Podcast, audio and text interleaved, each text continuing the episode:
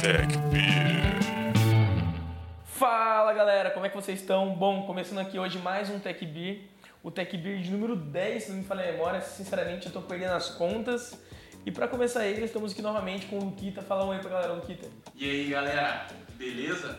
Bom, vamos de Tech Beer então apresentar os nossos dois convidados de hoje, mais dois convidados da Sensid trazendo especialidades pra gente aqui.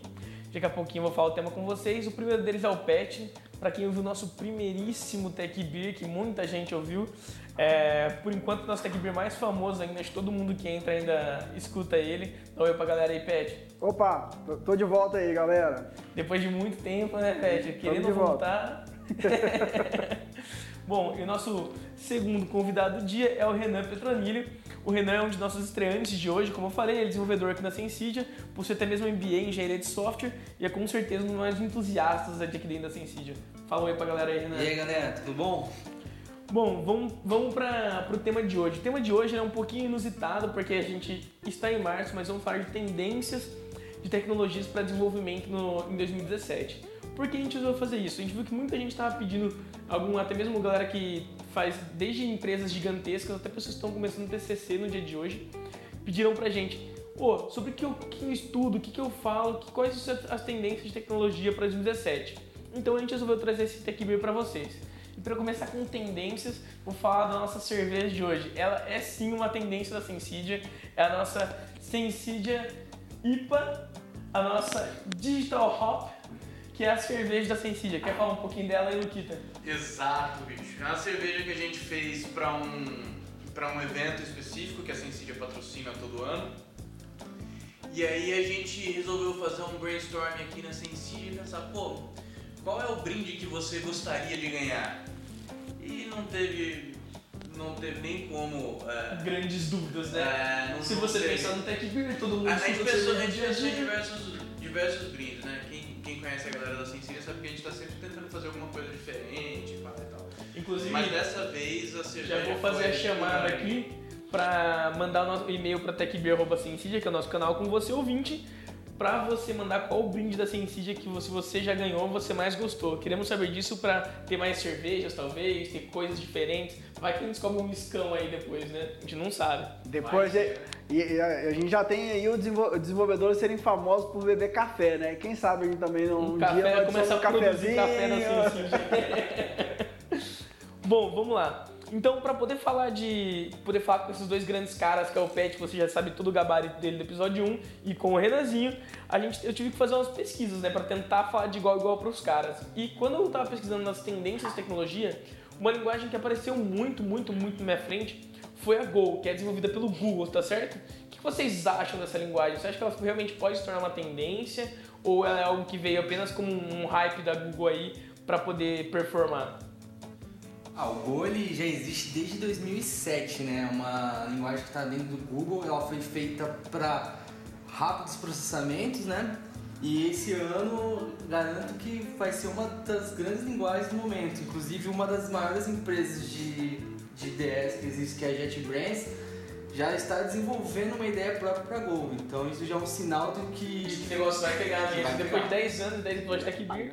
Uma ideia paga, né? É uma ideia paga, ou seja, tem um mercado pra isso, né? É uma ideia paga, Gol? É. Ah, não, não, não. O, o- o- a JetBrains está Ah, fazendo tá, uma a ideia tá, tá. paga Aham. pra, pra desenvolvimento de Go. Então, assim, ela já tem isso pra. pra... A, Jet, a JetBrains é a desenvolvedora do. IntelliJ, né? TJ, PHP Store. É aquela ali que é um pouquinho é, próximo do Eclipse ali, de qualidade. Ih, calma aí, vamos ter um problema aqui. Vai ter treta, porque eu quando era desenvolvedor só usava Eclipse, achava Eclipse foda. É, eu entendi ali é quase, é quase igual. É quase igual, só que melhor.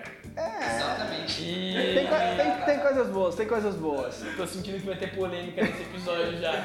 Tô sentindo que o negócio não vai, não vai dar certo, não.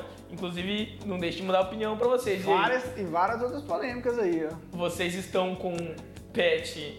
Para estar com Pet e Renan, digite 1. Para estar com Wake no Eclipse, digite 2. Vamos ver o que, que vai sair aí na, com a galera. Bom, agora já que a gente comentou do Go, eu queria falar um pouco mais de outras coisas, linguagens que estão no momento. O que, que vocês acham que é com tendência aí? JavaScript Java 9? O que, que vocês acham? Cara, acho que é legal antes da gente falar especificamente de linguagens, acho que se a gente começar a analisar o cenário que a gente tem vindo pela frente e, e o que a gente é, teve de alterações nos últimos anos, a gente começa a encaixar a linguagem nos cenários e não mais preocupação com a linguagem, né? Como assim cenário? O que você É, entende por o que cenário? acontece? Imagina, a gente quando sai da faculdade, a gente sai com uma visão de algoritmo, uma visão de algumas linguagens. Quando a gente sai para o mercado, a gente acaba escolhendo um caminho a traçar, né? E esse caminho é aquela linguagem ou aquele conjunto de linguagens que você é especialista, né? É, tem pessoas com um know-how maior em vários tipos de linguagem e tem pessoas que acabam sendo especialistas em um ou, ou um grupo de linguagens que atende melhor as coisas que ele trabalha, né? E, isso ah, acaba seguindo tendências de mercado. Então, durante muitos anos a gente teve ali o- a, a galera que desenvolvia em VB, porque o mercado ditava o VB Nossa, e cara, o eu, já Delphi. eu já desenvolvi em VB, cara. Cara, é. Além de VB6, VB.NET. Exatamente. Desenvolvendo isso aí é muito ruim, cara. No VB já, no VB.NET não.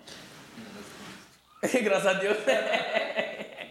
Mas o que Sabe? acontece nesse caso aí é que essa- forma de, de, é, de tendências, ela segue o mercado e segue, hoje em dia, ela também segue um pouco do que o- do- da opinião dos desenvolvedores, né? Então, assim, mesmo que o mercado vá lá e queira impor alguma coisa, se aquilo não tem uma, um retorno nem para o negócio e nem para quem está criando, aquilo começa a cair em desuso, né? Você faria meio que um paralelo com APIs, assim. Se você não fizer uma API que tem um flow legal, que vai atrair as pessoas e vai gerar apps, Vai cair em desuso, Vai cair em né? desuso. Vai cair em desuso. Então existem rankings para poder que, que fazem um levantamento disso, mas a gente acaba vendo pelo mercado, pelo por fóruns, é, por grupo de pessoas que estão é, lidando com, com decisões de- na área de tecnologia. Então, é, por exemplo, a gente for fazer uma análise, vamos fazer uma análise bem externa aqui. Hoje o que está bombando? Cloud. Cloud, cara, é, é quase que uma obrigação de que as pessoas estejam é, indo para cloud se elas querem escalar o produto delas, se elas querem tornar o produto dela um produto com melhor qualidade. É, por exemplo, com a cloud é, é muito mais fácil você trabalhar na questão de, de manter a escalabilidade, de manter a, a, a réplica dos seus, é, dos seus serviços. Então, quando você está na cloud, é, o, seu, o seu serviço tende a ser um serviço com um pouco melhor qualidade e com um custo às vezes menor. É, quando você está trabalhando nisso, você já começa a pensar em ferramentas para cloud. Então, hoje, por exemplo, ó, nós aqui mesmo estamos trabalhando, no, desempenhando um trabalho para o lado do Kubernetes. E o Kubernetes, ele é uma ferramenta onde que ele é, te dá uma capacidade maior de lidar com a cloud de forma Só- dinâmica. Só fazer um, um pequeno pause aí. Pra quem não conhece Kubernetes, o que, que é o Kubernetes? O Kubernetes ele é um framework de, é, que provê cloud, é, uma estruturação na cloud computing que faz com que você gerencie não pensando em máquinas, mas em orquestração de container. Então, vamos, descer mais ainda. Para quem não está lidando muito com container, a container é mais, vamos, dar o exemplo clássico do Docker, né? Então, container é algo que vem lá do LXC, do Linux, foi se estendendo o conceito, veio o Docker, e o Docker meio que veio para dominar o mercado como algo que que é fácil de você container- containerizar as coisas, entregar pacotinhos fechados daquele container. É, eu sim, eu acho que vale para quem não está habituado com Docker, eu acho que vale uma estudada no Docker.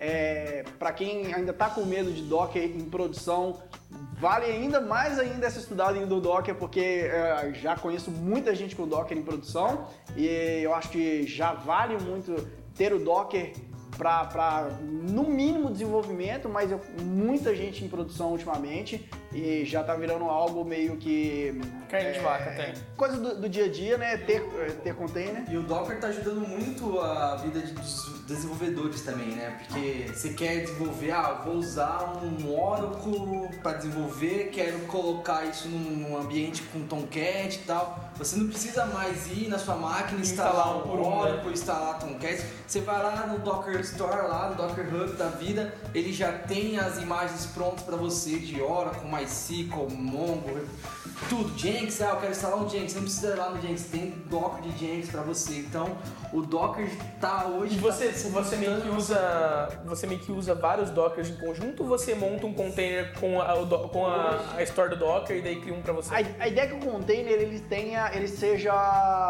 com single responsibility, né? Ele seja uma responsabilidade para aquele container e que ele tenha um ciclo de vida determinado dele. Então, por exemplo, eu quero colocar um, igual o exemplo do, do Oracle que, que nos ajudou no desenvolvimento, é, poderia ser um, um, exemplo de você colocar um, um, componente de sistema, um componente do seu sistema lá, um microserviço bem pequeno dentro daquele Docker, com que aquele Docker seja só uma responsabilidade, seja simples de usar.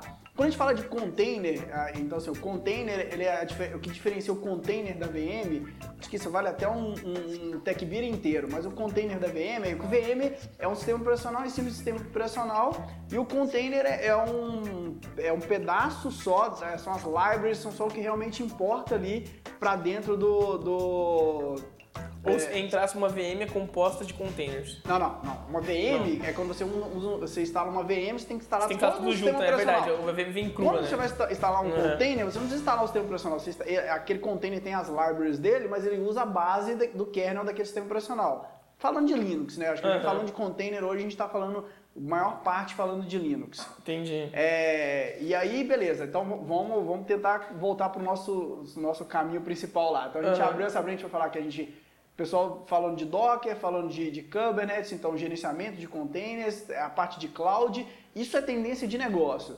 Então, de novo, onde que entra o, o Go nessa, nessa história toda? O Go é implementado, e, é, o Go implementa o, o Kubernetes, ou seja, o Kubernetes é em, em Go, o Docker é em Go, então você tem um, um, outro conjunto grande de ferramentas que é feito Ou seja, a linguagem por baixo dos panos é tudo desgraça do Google mesmo.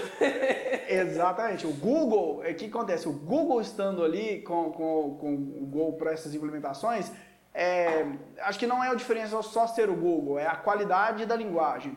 O Go, ele, ele tem a, o foco nela é, é na é performance. É performance. Então, assim, ela é multithread de uma forma muito simples, ela faz é, na hora dela trabalhar com, com, com, concorrência, ela trabalha isso de forma muito nativa. Isso é o que diferencia talvez o Go de outras linguagens comuns. Eu vou até abrir um parênteses aqui, assim, só por uma curiosidade, ver a opinião de vocês. Vocês acham que com essa tendência da, da própria linguagem do Go, a própria nuvem da Google vai ser, começar a ser mais utilizada, o, o App Engine, ou vocês acham que são coisas totalmente separadas?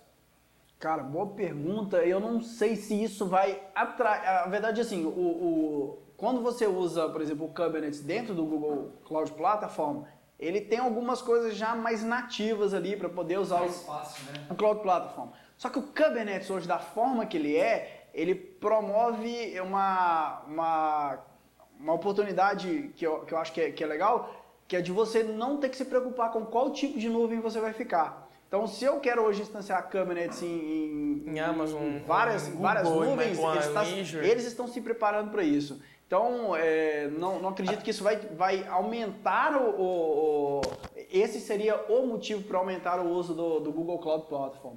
Mas eu acho que o uso do Go, eu acho que ele aumentaria conforme as pessoas começassem a ver os, o, a, a, qualidade dos produtos que estão sendo feitos utilizando a linguagem. E isso é algo, a visibilidade, a vitrine disso é muito legal. Mas legal. Inclusive, até puxar uma questão que você comentou aí do, do Kubernetes, é, que o Olavo comentou no Tech Beer de, de DevOps. Ele comentou bastante dessa questão da evolução né, do DevOps. Né? Antes você ia ter que ir lá criar a máquina, formatar você mesmo, colocar o que você precisasse. E hoje em dia você já está pensando em máquinas já prontas e você tendo uma inteligência de qual máquina usar por questão de precificação da nuvem ou a questão de negócio que você precisar, né? Então essa é uma, uma grande evolução que a galera tá falando. E o Renanzinho, você como um javeiro de primeira classe, o que você fala de Java 9 pra gente, JavaScript aí? Cara, de Java 9 eu posso falar muito bem. Né? JavaScript, vamos ter que ter alguém falando de Node depois como é. Cloud Engineer aqui. Spoiler para próximos episódios. É, eu acho que inclusive daria um, um, um, Acho que até falar de Node daria também outro Tech Beer inteiro, né? Então é, uma, é algo que tá, tá em paralelo aí a, a várias há, há várias coisas que cresceram e, e é uma das linguagens que a gente acho que na hora que a gente daqui a pouco a gente cita aqui o ranking das linguagens e o porquê desses rankings você vai ver que o JavaScript ele ele tá ali sempre aparecendo de alguma forma e agora chegando um nível a alcançar as grandes linguagens aí de, de todos os tempos como um, um altíssimo nível de popularidade. Java 9, assim, que ela não vai ter aquele boom tão grande que teve quando lançou o Java 8, né? Que o Java 8 veio com Lambda e a galera deu aquela estourada, né? Uma das grandes novidades que tem agora no Java 9 é o JShell, né? Onde você consegue fazer programa, é, programar em Java por linha de comando, assim, fácil, no shell, para você ir testando o que você está desenvolvendo. E também vai trazer agora o suporte nativo ao HTTP Client, o HTTP2, né? Coisa que não, a gente tinha que usar libs terceiros, tipo do Apache, né? Que é, é o. Cara, o grande core desse é, cara. Isso é uma das grandes novidades dele aí, é mais algumas melhores, né? JVM, é, melhora de performance, trabalhando no garbage collector, então a, melhor, a coisa mais assim de novidade mesmo é o JShell que tá vindo aí no Java 9. E o que você acha que isso pode facilitar a vida dos caras assim que vão usar?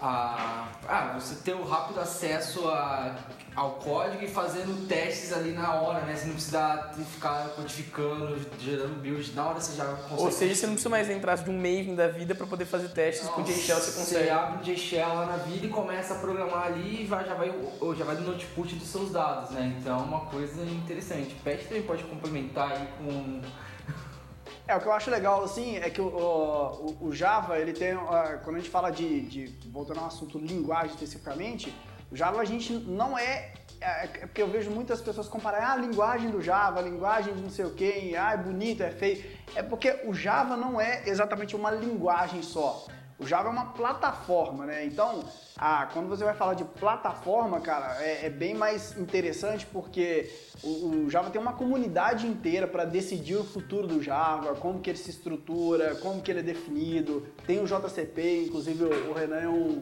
é um dos caras que votam lá no, no, no, no JCP. É, é bem legal a forma que isso que isso funciona porque os caras definem toda a estrutura da linguagem, isso é documentado, então você tem lá cada, cada vez que você vai desenhar uma, uma funcionalidade no Java, ela tem que passar por uma, por uma aprovação, ela tem que ter um desenho inicial, ela tem que ter toda a documentação de como ela vai funcionar, para aí sim ela, ela virar uma implementação no, no, uma implementação de referência.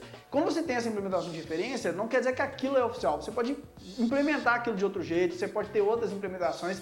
O que guia ali é o comportamento e como aquilo funciona. Então hoje, por exemplo, a gente não usa, a gente tem é, JDKs diferentes, que são os Development ah, Kits. Uh, development kits. Então eu quero, por exemplo, desenvolver com JDK da Oracle, eu vou usar a implementação Oracle toda lá, com tudo que tem da, da especificação.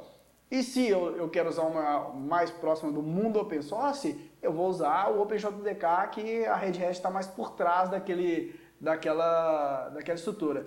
E o Java, desde do, do, do Java dos, dos, mais antigos para agora, sempre tem um negócio que é bem clássico nas mudanças de Java, o Renan até deve, deve perceber isso também, que o Java, é, se você lembra do, do, do, dos primeiros, assim, acho que eu não tive muito contato com o 3, então eu acho que quem teve contato com o 4 teve mudanças, quem viu o Java 5, o Java 5, cara, é um, foi um furor, porque teve várias mudanças, é, Java 5 foi o primeiro Java que eu programei, cara. Ah, foi, foi assim, do, do 5 para o 4, o número de mudanças na linguagem e na, e na, na VM foi bem grande, só que algumas coisas, daí para frente, algumas, elas aparecem menos do que as outras. Então no Java 6, ela mostra menos coisas do que o Java 5, é, a visibilidade. No Java 7 teve um pouco menos de coisas que o Java 5. No Java 8 já foi uma, um novo furor, porque teve várias mudanças no comportamento da linguagem. Né? Então você é, consegue implementar várias coisas de jeitos diferentes. Né?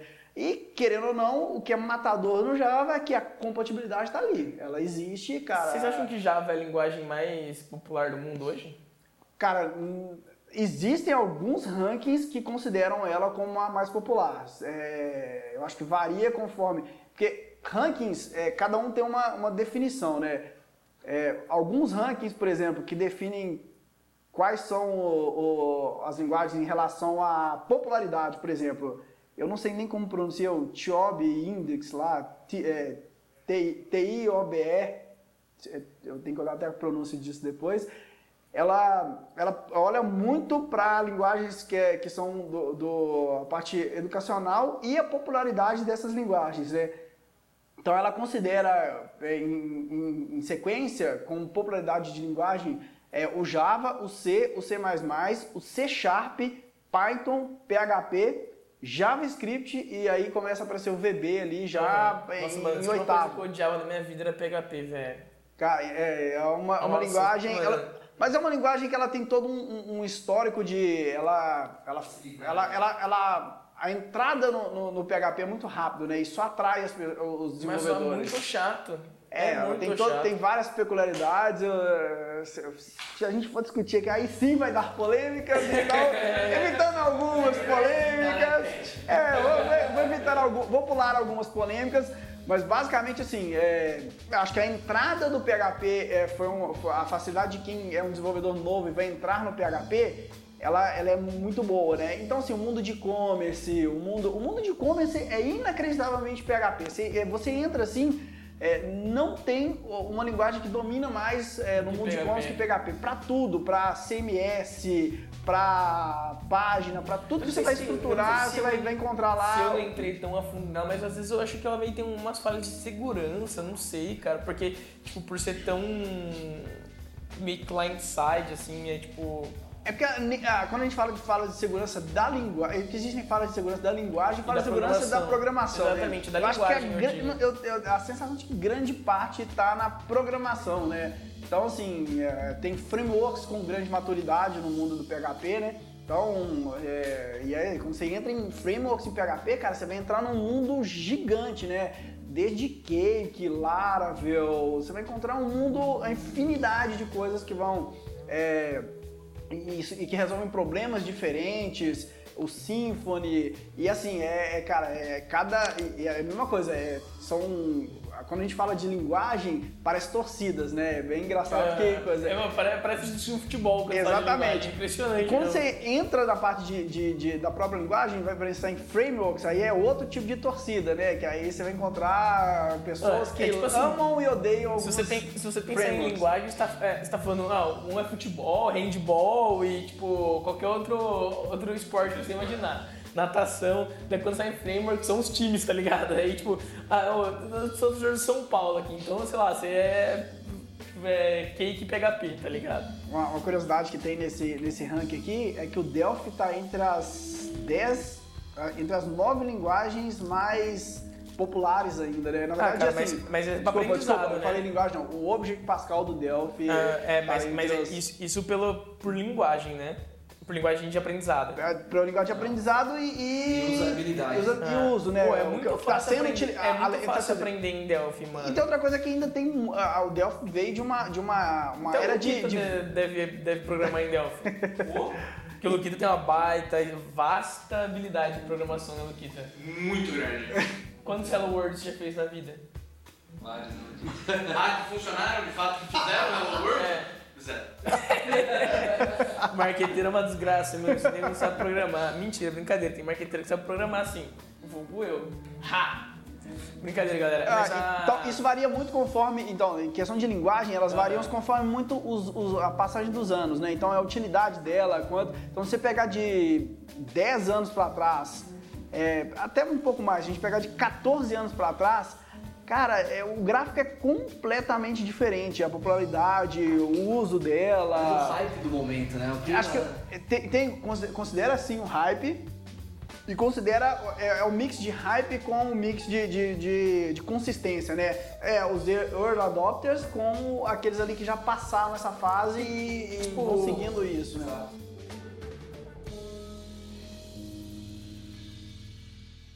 Uma coisa que vocês comentaram aí é da questão da, do Java ser uma plataforma, né? É tipo, se você ter várias coisas da comunidade por trás. Vocês acham que o movimento da Netflix de abrir os seus proxies e tudo mais é uma parada de querer ser que a Netflix seja uma plataforma estilo Java? Não sei se é estilo Java, é, é, é um pouco diferente, mas é sim uma plataforma. Eu acho que se você for pensar em, em coisas de é, solução de problemas, ah, cara, eu quero usar a, a estrutura da Netflix para resolver vários problemas. Cara, você cons consegue escolher aquilo ali como uma, uma plataforma de solução. O problema é que, é, é que se você pegar tudo, não é tudo que resolve todos os seus problemas, porque o contexto da Netflix é muito pontual, Específico, né? Vocês Eles já têm- utilizaram? E qual foi a experiência? Cara, falar pra você, a Netflix OS, né, que é o ecossistema OSS. do OSS, que é o ecossistema do Netflix, né, é muito bom. é muito bom mesmo, é. Tipo, os caras não ganham dinheiro à toa. Não, é tudo open source, tá bem documentado no GitHub deles, eles têm uma, uma comunidade muito forte toda em cima de você, tipo, a gente que desenvolve aí Java, é tudo em Java as paradas que eles desenvolvem, né? Na verdade, tem outras linguagens também, são É, fortes em outras São linguagens. fortes linguagens, exemplo, mas o forte deles é pro Java, assim, mas pode ser utilizado com outras linguagens também.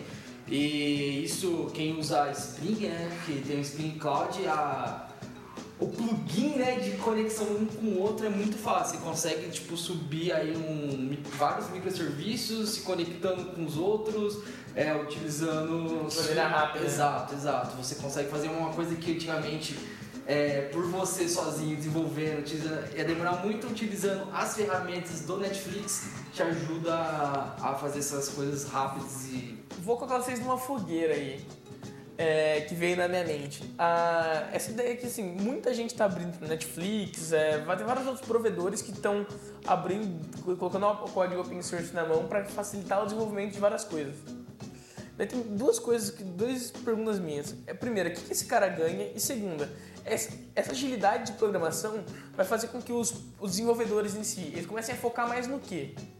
Porque assim, às vezes tinha a preocupação do desenvolvedor, do arquiteto de software, inclusive tem nosso episódio de arquitetura, é, que o cara tem que pensar na solução inteira como um todo, é, todo ferramental, beleza, o cara pensou ali. E a maioria desse ferramental você já tem pronto hoje em dia. Então você quer construir uma camada de microserviços, você vai lá e utiliza, sei lá, um, até mesmo um OpenShift da vida, não sei. É, você fazer uma camada de não sei o que, tem lá pronto também. O que isso facilita na vida do cara e qual é a missão do desenvolvedor hoje em dia? Se ele já tem tanta coisa pronta na mão. Vou, vou externalizar de novo o conceito, vamos sair de novo da linguagem, né? A gente pensando, quando a gente, se a gente pensar em linguagens, a gente tem uma resposta. Se a gente pensar em contexto, a gente vai ter outra. O, pensando em contexto, o contexto do mundo open source, ele tem um, um- um conceito de entrega e retorno que é muito legal. Então, por exemplo, o Netflix, quando ele está doando isso pro, pro, pro mundo, ele está, cara, é, provavelmente ele está devolvendo o que ele já ganhou. Porque o Netflix ele não só está entregando ali aquelas coisas que são open source, mas ele já usou várias coisas que é do mundo open source. Então, várias coisas da estrutura do Netflix, é, eles tiraram, eles usaram do, do mundo open source, evoluíram é, coisas na plataforma da Netflix e devolveram pra gente no mercado. Então, assim, é uma estrutura de, de, de ganho e retorno, onde que o ganho está é, o, que o, o que o mercado produz, eu posso aproveitar, e o que eu produzo, o mercado pode aproveitar. E qual que é a vantagem disso? Onde que, que entra? Porque aí parece que entra aquela história da concorrência, eu vou guardar para mim por causa da concorrência. Exatamente. É porque, na verdade, é, nessa hora, é porque não é o core, né? não é o negócio da empresa isso. Eu não quero, tipo, ah, eles têm o Zoo. O Zoo é um proxy. Eu não quero ser uma empresa de proxy de, de alguma coisa. Eu, eu quero, o meu, minha, minha plataforma é vídeo. Uhum. Isso aqui é uma ferramenta que me ajuda a fazer tal coisa. É o Eureka, que é um Discover.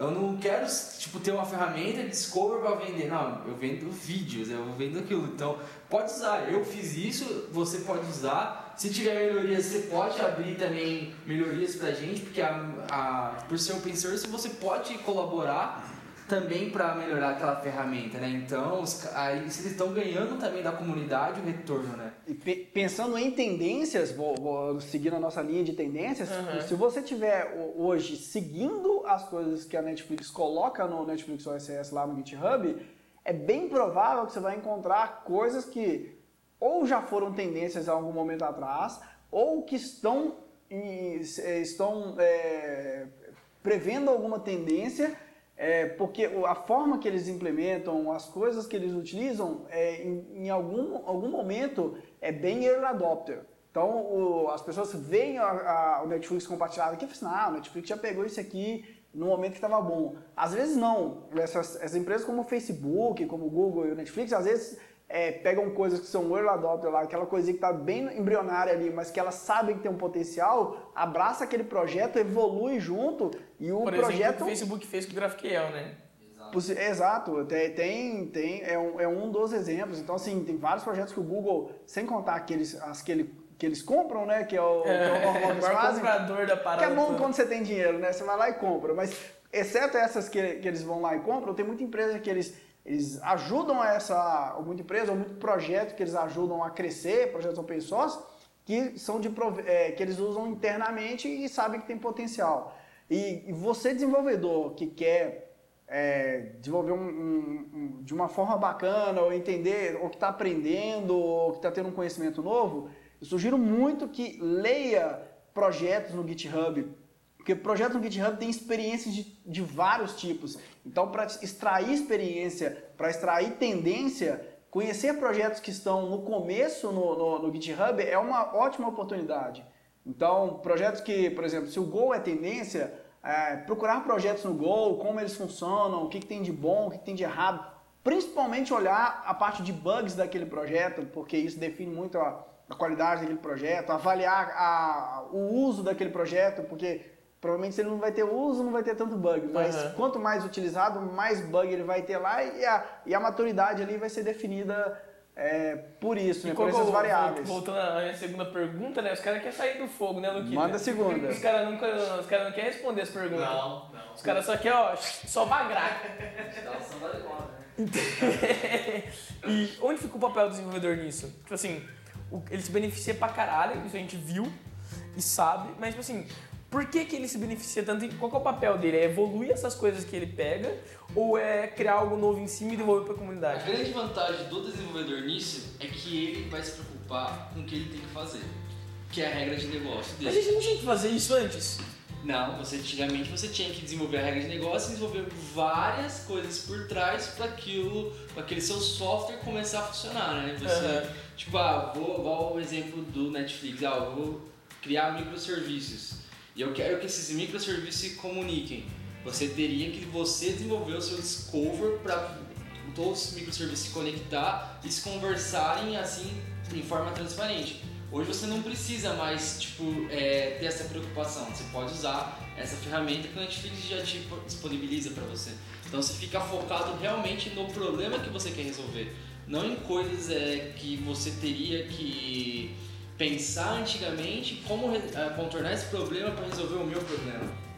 Ou seja, você fica mais focado na sua área de negócio mesmo. Exato, exato. É como se fosse a especialização natural de, um- de uma área, No né? fundo é o conceito de que é, cada, cada, cada serviço ou pessoa ou papel, ou enfim, esse é um, é um conceito que dá para você extrapolar para inúmeras áreas diferentes, mas cada serviço é especialista naquilo né, em que ele se propõe. Né? Ele pode ajudar em diversos outros, outros é, papéis, mas ele tem um serviço ali onde ele é o especialista e ajuda a compor outros, outros é, outras ideias, ou outras é, formas de negócio. Você acaba, você acaba sendo extrapolando para um é. muito maior. Complementando essa, essa resposta do, do Renan, eu acho que assim, é, é isso realmente, as pessoas vão preocupar mais, o desenvolvedor vai preocupar mais naquilo que ele tem que executar, é, mas eu acho que o mundo open source é genérico, eu acho que é uma visão genérica. O mundo open source ele promove uma coisa que para mim é o mais fantástico. É, cara, quando uma pessoa tem 10 anos de experiência, quando outra pessoa tem 20 anos de experiência, quando outra pessoa já brincava com cartão perfurado na década de 70 e tem uma experiência que a gente não vai conseguir ter hoje, se juntar cada pessoa, cada pessoa dessa demorou ter 20, 30, 10 anos, foi tudo separado. Quando a gente compartilha as coisas, a gente tem uma chance de que cada ano de experiência de uma pessoa pode ser experimentada por aquela outra pessoa. Ela não vai ser experimentada é, de forma, ela não vai pegar aquilo por osmose, mas ela provavelmente vai adicionar aquilo à experiência dela. O que ela demoraria ah, um, dois anos para poder é, adquirir aquela experiência, ela vai poder enxergar o que alguém é, apresentou para ela, um, um conhecimento numa linguagem, é, os, o- as, as trapalhadas lá, que você- os riscos que você corre numa linguagem, se isso veio de uma outra pessoa e, e ela te informou isso, provavelmente você deu um pulo aí, ó, você saltou duas casas ali no, no- no jogo ali, o, seu, seu dado ali te deu 20 Deu um ali de largo e você avan- pode ir embora. avance- Avance duas casas. Então isso é a coisa mais legal do mundo open source. E o papel do programador quando ele consegue é, é, entregar isso para o mundo open source, ele está adicionando a outro programador que provavelmente vai devolver para ele da mesma forma. É, no fim das contas a gente acaba somando né, as Somando. experiências de, to- de, de todas as pessoas envolvidas. Então, essa é a única forma de você ter 130 anos de experiência de programação dentro de um. Dentro de tendo 25 de, de vida. Ou se a Merci fosse uma programadora lá atrás. Isso, isso, é- isso lembra, isso lembra as, as tirinhas lá do, do Vida de Programador. Né? É muito bom aí esse é- bagulho, velho. Que aí, além das tirinhas, de vez em quando ele- eles postam lá algumas, algumas vagas lá, né? E de vez em quando você vê uns pedindo lá 30 anos de experiência por, por, por mil reais, né? Aí É a chance que o cara tem de ter 30 anos de experiência pagando mil reais, né? Essa questão de plataform, plataformização, vamos dizer assim, da Netflix e tudo mais, você acha que também é, o- é o que acontece com os chatbots que hoje Facebook estão promovendo e outros, outros provedores de chatbots? Ou basicamente é mais uma ferramenta para você conquistar o seu valor? Cara, olha, o, que eu, o que eu enxergo nesse momento aí é que en- entra um- uma coisa que a gente fala no nosso dia a dia aqui, é, é a maturidade das coisas, né? Então a gente estava pouco tempo atrás aqui falando sobre APIs, pouco tempo atrás, ah, desde que a gente, é, a Sensid existe, falando sobre APIs e, cara, a gente falou, falou, falou sobre APIs e agora está provado que é uma realidade. E um grande dos usuários de APIs hoje são os chatbots. Com certeza. Cara, os bots, a maioria é por API. É API, cara. não, é não, cara, basicamente o API. bot que não é pro API, ele não é usado, porque não é fácil. Exatamente, Mas por aí, exatamente. né? Mas você acha que é, mas é, o, o bot é mais uma ferramenta assim para você ampliar seu negócio? Ou é uma, uma, plataforma, uma, uma tentativa de plataformização como o Netflix? Assim? Cara, as duas coisas. Ele é uma exposição de serviço. Quando a gente fala de expor é, os nossos os bots de mercado, de, de ferramentas que entregam o serviço, mas por trás desses bots tem toda uma plataforma. Então a gente tem, por exemplo, a gente tem hoje, ah, por trás de bots, a gente tem plataforma de, de, de inteligência artificial, de deep learning, é, por trás de bots, né? A gente tem um, um, uma estrutura extremamente avançado para poder entregar um, um bot, né? Então, é, por- quando a gente falar de plataforma, por trás dela vai ter uma plataforma e, pela- e- e- e o que vai ser visto pelo cliente é basicamente um serviço, né? Isso é, é o, é o impacto da, da tecnologia em negócios também, né? Com certeza. Vocês já usaram um bot? Já usei alguns do Facebook. É, Vocês gostaram, assim? Cara, é uma experiência. Alguns deles ainda têm uma experiência que parece que você está conversando com uma máquina. Uhum. Tá?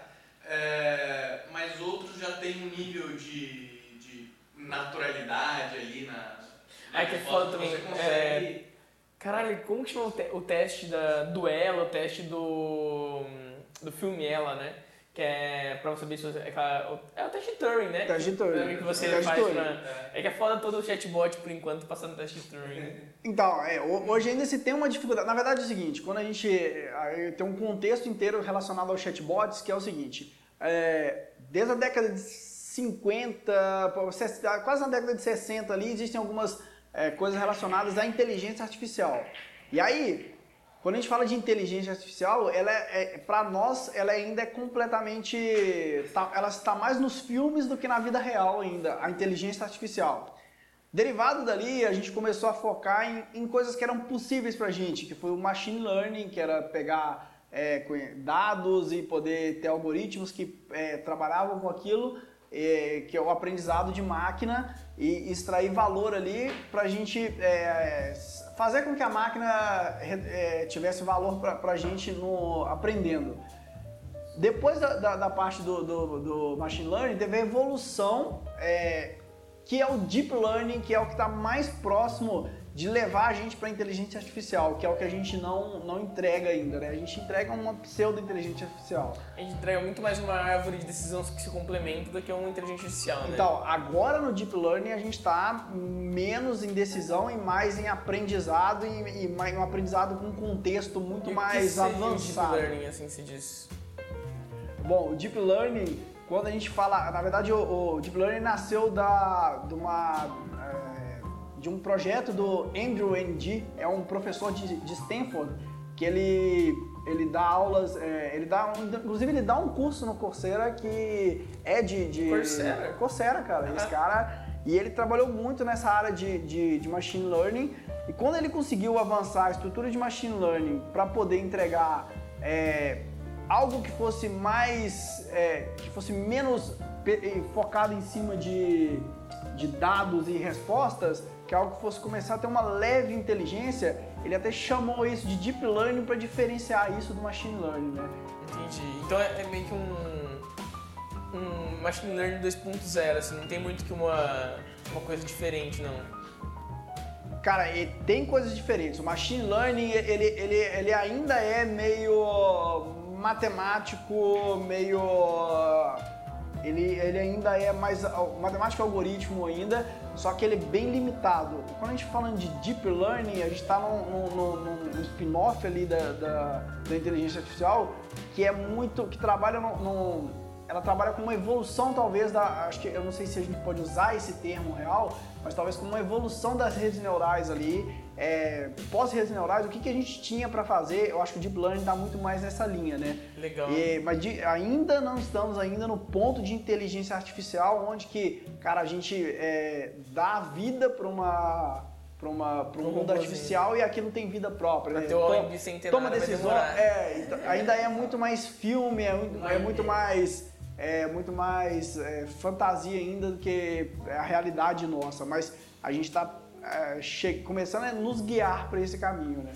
Exatamente, uma das coisas legais do Deep Learning, né, tipo, esses dias, é, parênteses, né, estava assistindo Black Mirror, né, com a minha esposa, o, se- primeiro episódio da segunda temporada, os caras atacam muito essa parada do de Deep Learning mais o Machine Learning, né, tipo, Uhum. que é, conforme a mulher dava os dados pro, pro computador, ela, ele conseguia simular mais o marido dela, né, então Uhum. é uma coisa interessante. Simulado do marido. é, como vai vai trair ela, conversa, isso. não, como, como- Eu não vou contar spoiler aqui, né? Porque vai Ah, conta, conta um Vai dar resumê. problema, vai dar problema. Spoiler vai dar problema. Conta, conta, conta um resumê, tá ligado?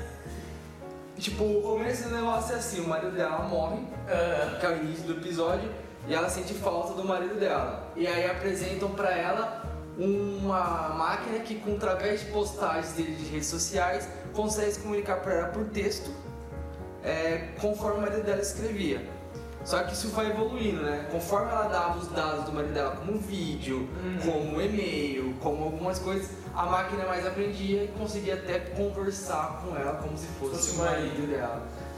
Então é um episódio muito bacana de aí. do Black Mirror que exatamente isso que a gente tá discutindo, Será né? que foi esse episódio, sobre um parênteses aqui, que o Gerson falou que é o episódio da hora do Black Mirror? Porque eu juro que na nossa recomendação de série do Drops, eu não corri atrás de assistir os episódios do Black Mirror. sério, Bom, série então, que não me então, atrai. se é pra falar de série, então, cara, tendência de 2016 era o Black Mirror, hein? Quem não assistiu já tá atrasado um ano aí, pelo menos. Ah, cara, Black Mirror, ah lá, puta, dois defen trouxemos dois defensores de Black Mirror contra minha pessoa hoje. Porque eu sou um cara que eu não sou muito defensor de Black Mirror, tipo, não me atrai, assim. Eu assisti o primeiro e o segundo episódio da primeira temporada. O primeiro eu achei, tipo, doideira, mas ó, da horinha. Agora assisti o segundo, mano, eu fiquei tão meio que decepcionado Ah. que eu nunca mais voltei atrás. você assistiu o terceiro. Porque é pior o terceiro? Muito melhor. Ah, eu já tava esperando pior. E já que a gente está falando dessas, dessas tendências de. é, Séries e filmes? dessas tendências de tecnologia que estão tão super hypadas aí, né? Inteligência artificial, machine learning, deep learning.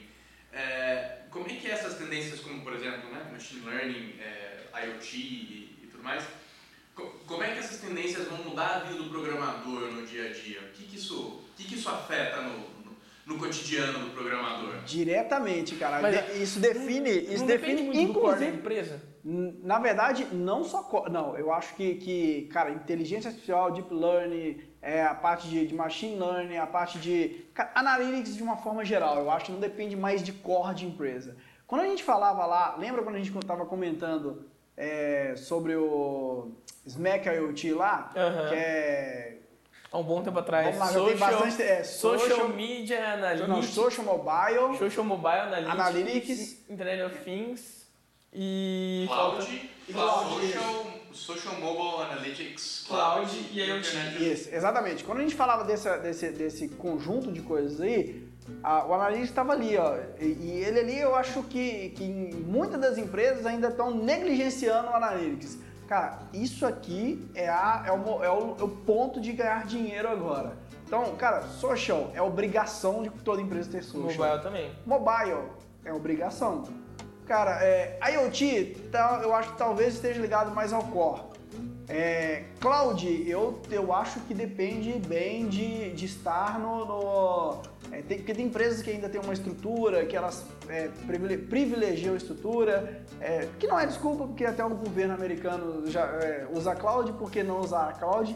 Mas tem todo um contexto Nossa, de cara. negócios né, para definir o uso da cloud. E, e a Analytics estava ali sempre negligenciado como uma coisa que a, a- bem, bem em relação a data warehouse, as pessoas fazerem algoritmos muito específicos para poder extrair é, informações. E agora, é, com esse número agressivo de, de dados que a gente tem hoje, a capacidade da internet que a gente tem hoje, a gente não consegue mais é, fazer o que era simples antigamente, né? Para extrair informação agora, a gente precisa de, de potencial de máquina, a gente precisa de potencial de, de algoritmo, a gente precisa extrair informação com qualidade. E a parte de, de machine learning, a parte de, é, é- é, essa parte de machine learning e algoritmos relacionados a esse, esse mercado, elas vão começar a ganhar mais do que as empresas que têm um core disso. É, qualquer empresa que tem dados hoje, é, ela vale muito e ela pode ter extraído informações. Um exemplo clássico, cara, o WhatsApp. Vamos lá. Como, WhatsApp que, é- hoje como é- que, que o WhatsApp ganha dinheiro? Sempre, essa coisa. Qual, qual o valor do WhatsApp para ganhar dinheiro? O Facebook usa pra extrair informação sua. Exatamente, não tem, não tem motivo nenhum, assim, se você for olhar cru, aquilo não vai dar dinheiro, é, é de graça, entre aspas. Uhum. É dali que sai muito insight, é dali que É, sai a mesma, mesma coisa porque o Nest, porque a Google comprou a Nest, né? Puta startup entrasse nada a ver com a Google, pra ter essa informação do cara. Então é uma coisa que realmente é o, é o valor necessário. Mas voltando a. E aí, beleza, a parte de, de- de- Aí vamos aí entrar na parte de tendência de, de programação. Então, o que, que a tendência tem a ver com isso? Cara, é, pra parte de, de, de, de machine, a parte de, de, de analytics, a gente fala muito sobre data science, né? Então, é, qual que é a ciência relacionada aos dados ali, o que, que a gente, como que a gente extrai informações dos dados, como é que a gente dá valor àquilo. E o data science, ele é diretamente ligado ao mundo dos algoritmos. E existem linguagens que são muito mais capazes de entregar com muito menos esforço é, informações importantes na parte de data science. E duas linguagens que estão bem atreladas a isso, eu acho que é o Python e o R, que é o R, né? O Python e o R são linguagens que ele tem uma estrutura bem, bem sólida para poder entregar informações, para poder extrair informações e já tem bibliotecas é, já bibliotecas preparadas. de matemática são muito bem preparadas para poder Exatamente. fazer os algoritmos, né? Então, É tanto que, mano, o Python, o símbolo do Python é o mais, né, velho? O, o Python está entre as, as linguagens mais. é, é, talvez a, a- Eu não sei se, nem se falar se é a mais, mas eu enxergo que tudo que eu leio relacionado à data science dificilmente não tem o Python envolvido. Cara, Mesmo que tenha o R, ele, ele vai ter o Python envolvido. Uma, uma vez eu tava pesquisando sobre Python e eu trombei numa matéria que até hoje eu não sei se é verdade ou não. Mas o Python era, tipo, tem tanta essa abordagem em matemática que quando ela foi literalmente criada e o, o cara que começou a pensar no uso dela, ele pensou muito em substituir COBOL, essas coisas de, de banco velha, sabe? Então, tipo, daí eu não sei se eu não sei qual é a veracidade da informação, mas eu vez eu trombei já nisso já. eu já não posso opinar sobre. Eu não tenho também. eu não sei qual que é a histórico, veracidade Não, não, mesmo, o mas- histórico do Python é uma, é uma, uma coisa que eu não tenho um contato com o histórico do Python, né? O que, que é que originou ele. É, mas a- depois a galera fala pra gente de onde É, surgiu o Python. A gente vai, vai. Provavelmente pessoas vão querer xingar a gente durante uh, uh, os comentários, mas é, acho que o histórico do Python, eu acho que eu não tive envolvido muito com a coisa, é, com, com, o histórico dele. A gente mais envolvido com o que a importância dele agora, né, nos últimos uhum. anos. Então, assim, é, hoje, assim, uma das empresas aqui no Brasil que tem um envolvimento muito grande com o Python, inclusive eu tenho amigos que trabalham lá, é, mesmo, mesmo que não seja em data science, é a Globo. Então, as pessoas que, que desenvolvem para Globo, é bem comum você ter pessoas trabalhando com Python lá. Em outras empresas que eu conheço, que o Python está extremamente forte, são é, empresas que estão muito focadas nessa área de data science. Inclusive, a gente é, é, tem outras coisas que o Python faz muito bem, que é a parte de, de recuperação de informação com o Python é fantástico, porque, é, cara, já, já, existe muita coisa própria da, da linguagem, muito nativa. Hoje a gente está aqui dentro da Sensidia, a gente está usando uma, uma, ferramenta em Python para poder auxiliar a gente em testes automáticos, que é o Robot, e ele é em Python. A gente está é, fazendo evoluções no, no, do, do, nosso produto, testando ele, fazendo uma suíte extremamente avançada em testes, é, em testes de integração usando essa, essa ferramenta e o Python é a base dele.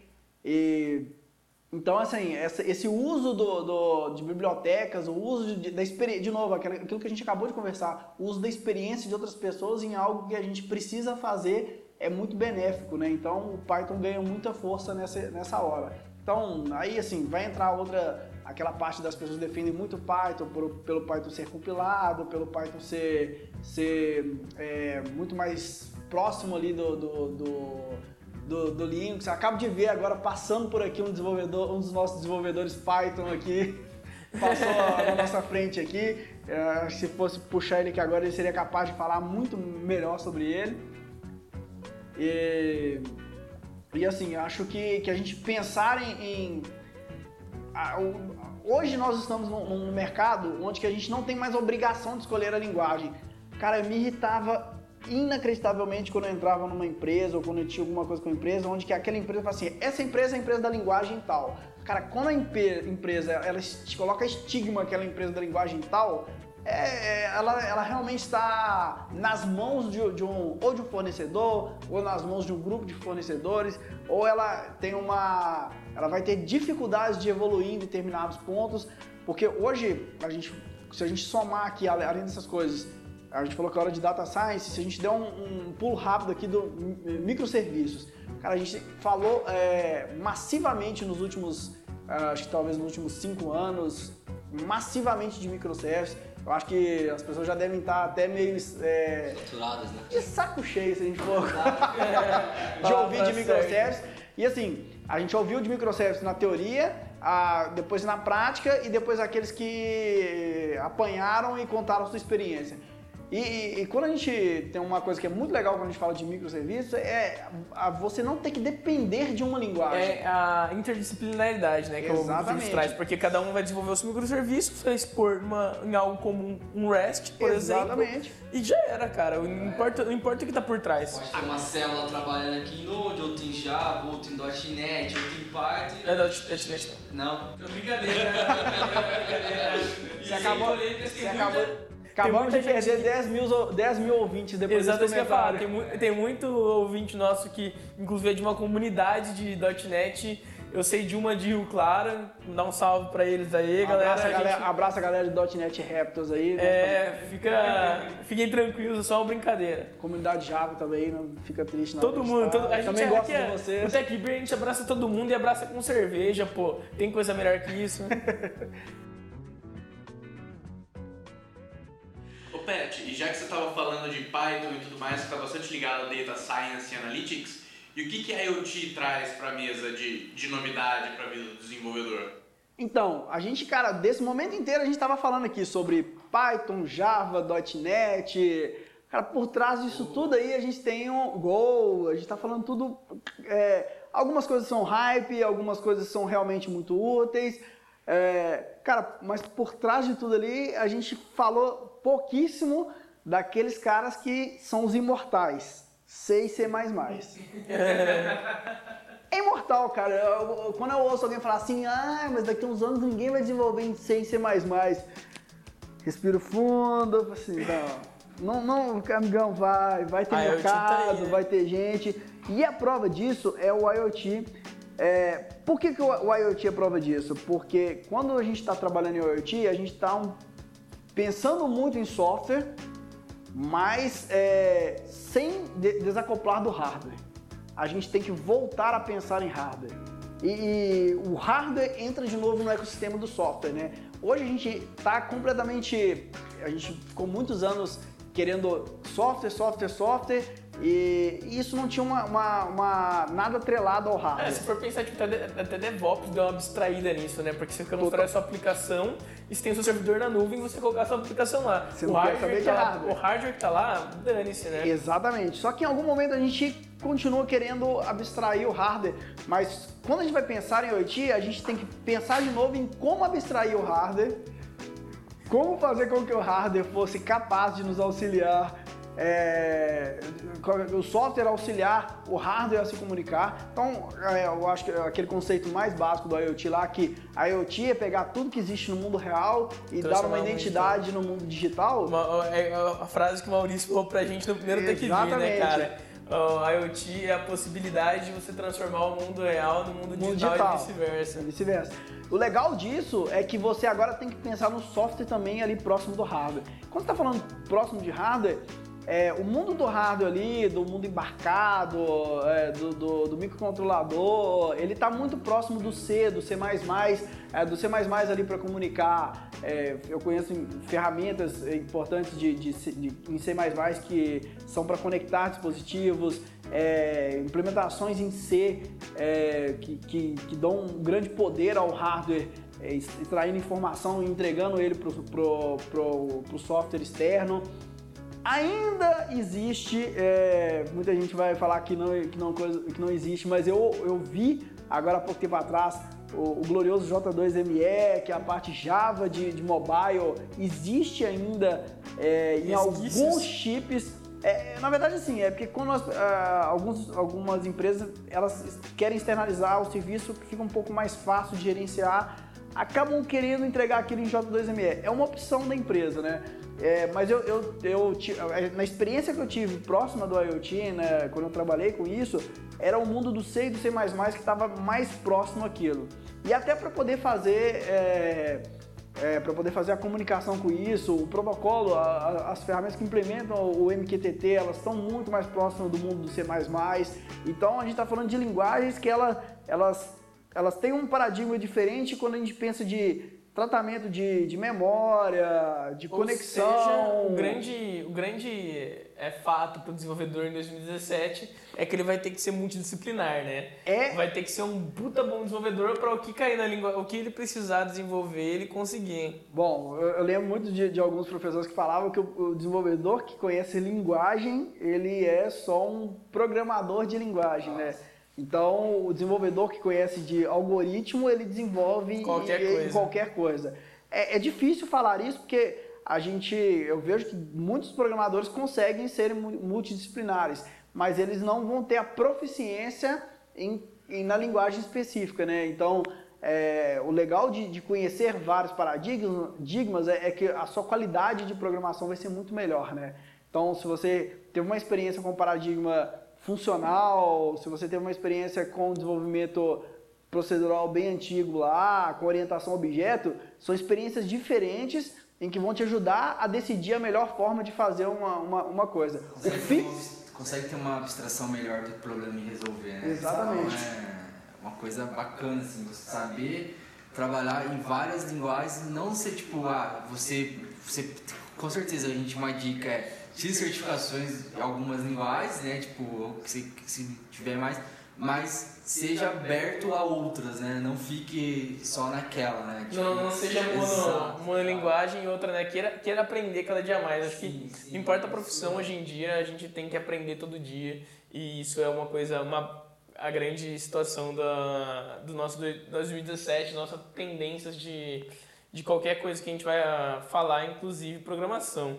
Galera, a gente comentou aqui de Black Mirror, de algumas séries. Vocês têm algum filme ou série que inspira inspiradores para programação assim? Eu só acho que tá proibido a gente falar de Minority Report aqui, hein, cara. Ah, de novo, tá não. proibido, pelo amor de Deus, de novo não. Não, Eu acho ó, proibido Minor- falar de Minority Report. Cara, ó, Minority Report, Matrix e. Caraca, qual outro outro filme que a gente sempre fala? Meu Deus. Ah, e não é, não é filme, é série. E Mr. Robot tá proibido. Bom, mas, cara, eu já ia, já ia, acho que o Mr. Robot agora volta como o cara que é legal, né? É nova temporada, né? Eu não, eu não lembro qual o filme, mas eu lembro que tem um filme muito engraçado que quando você vai. que Eu tenho que lembrar qual que é o filme depois, que os caras usam. Eles estão lá programando em HTML para poder atacar um, um servidor mega foda lá. Falei, caramba, cara, programando em HTML, né? E, e o Mr. Robot, ele tem um negócio que é bem legal, que ele foi feito. Ele é muito fiel. Ele foi, ele foi feito baseado em consultoria, né? Eles É, foram então, ele é muito fiel, cara. Então tem algumas coisas bem legais. Eles, eles falam algumas besteiras, mas algumas coisas que eles falam são bem legais. Cara, filme ligado à programação, não. Mas é, documentários eu não, não sei como até indicar hoje. Hoje o que eu, que eu falaria para o programador estar próximo, mais próximo do vídeo, não seria exatamente filmes, né? É, o programador hoje eu acho que ele tem que se inspirar em em, em bons desenvol- desenvolvedores. Eu acho que isso é um negócio muito legal. E como que ele faz isso? Ah, cara, YouTube. YouTube você vai encontrar caras fantásticos. É, existem plataformas tipo o Plural Site, o... Vou fazer pro- propaganda aqui, ó. Aqui, ó. Alura, paga nós, Alura. É, va- vamos, por exemplo, usar o Alura aí, que tem algumas, alguns caras de renome do mercado, é, do, do mercado brasileiro. E outra forma também a gente tem vários lugares do Brasil espalhados, tem os meetups, né? Então existe meetup de tudo hoje, né? Hoje aqui em Campinas tem meetup de DevOps, de Java, de IoT, Machine learning. machine learning. Então isso é uma coisa que vocês, nas, onde você mora, pode ir atrás. Que certeza que tem galera que tá indo, que manja também, que vai. Você pode ensinar pra pessoa, a pessoa pode ensinar. E é sempre bom estar vivendo em comunidade, né? Isso é uma da dica, das dicas que, que você tem que levar. Vive nas, nas comunidades, porque é ali que você vai saber o que as pessoas estão usando, o que você tem que usar. Que você pode usar e pode Você melhorar. pode usar isso. Isso é uma coisa assim, tipo, comunidade é uma coisa que ajuda muito, assim. Galera, o papo tá bom, o papo tá maravilhoso, mas infelizmente a cerveja acabou. Ah, a gente já tinha tomado essa cerveja, tá meio chato falar novamente, mas, ó, fala a verdade pra você, ouvinte, ficou boa. Ficou boa mesmo. Sensacional. É, quando, encontrar, quando encontrar a gente em evento, cobra a gente se a gente tiver o- a, a cerveja para poder você t- provar um pedacinho da, da Ciência aqui. Mas só para explicar, é uma IPA, a nossa cerveja. É claro que a gente vai fazer a grande API IPA. Então, né, essa baita, baita paródia de palavras aí. E já vou começar a deixar o convite Quem quiser encontrar com a gente vai poder encontrar em breve, né? quem, quem quiser encontrar com a gente um baita encontro, diga-se de passagem, é dia 30 de maio no Apix. Vamos ter a terceira edição de- do Apix, já temos a data e o local, então vai ser dia 30 de maio no WTC Eventos. É, e lá, como sempre, a gente vai ter as duas trilhas e vamos estar lá, todo mundo. Vai estar o Pet lá, vai estar o Renan lá, vai estar o Lucas, vai estar eu também. Melhor evento de APIs da Via Láctea, cara. Não, não Via pode olhar na Láctea. Via Láctea aí, você vai ter outro evento de API. Não vai ter igual. Não vai ter igual, inclusive não vai ter nenhum- nenhuma da Ciência que é o melhor ainda, pô.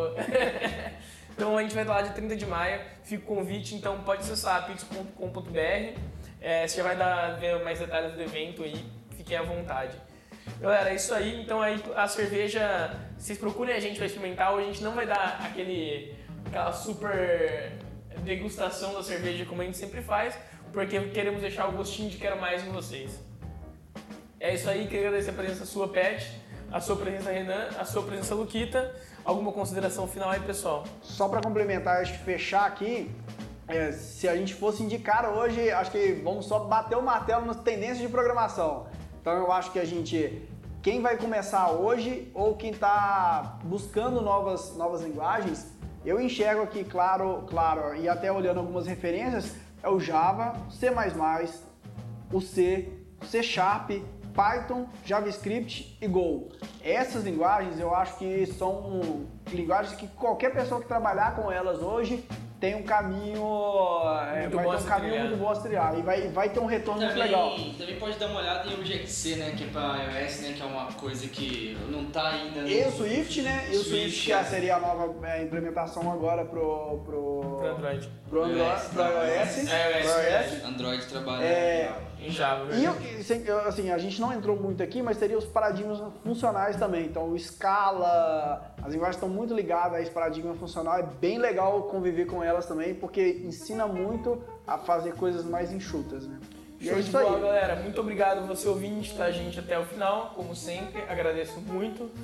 E até a próxima e tchau!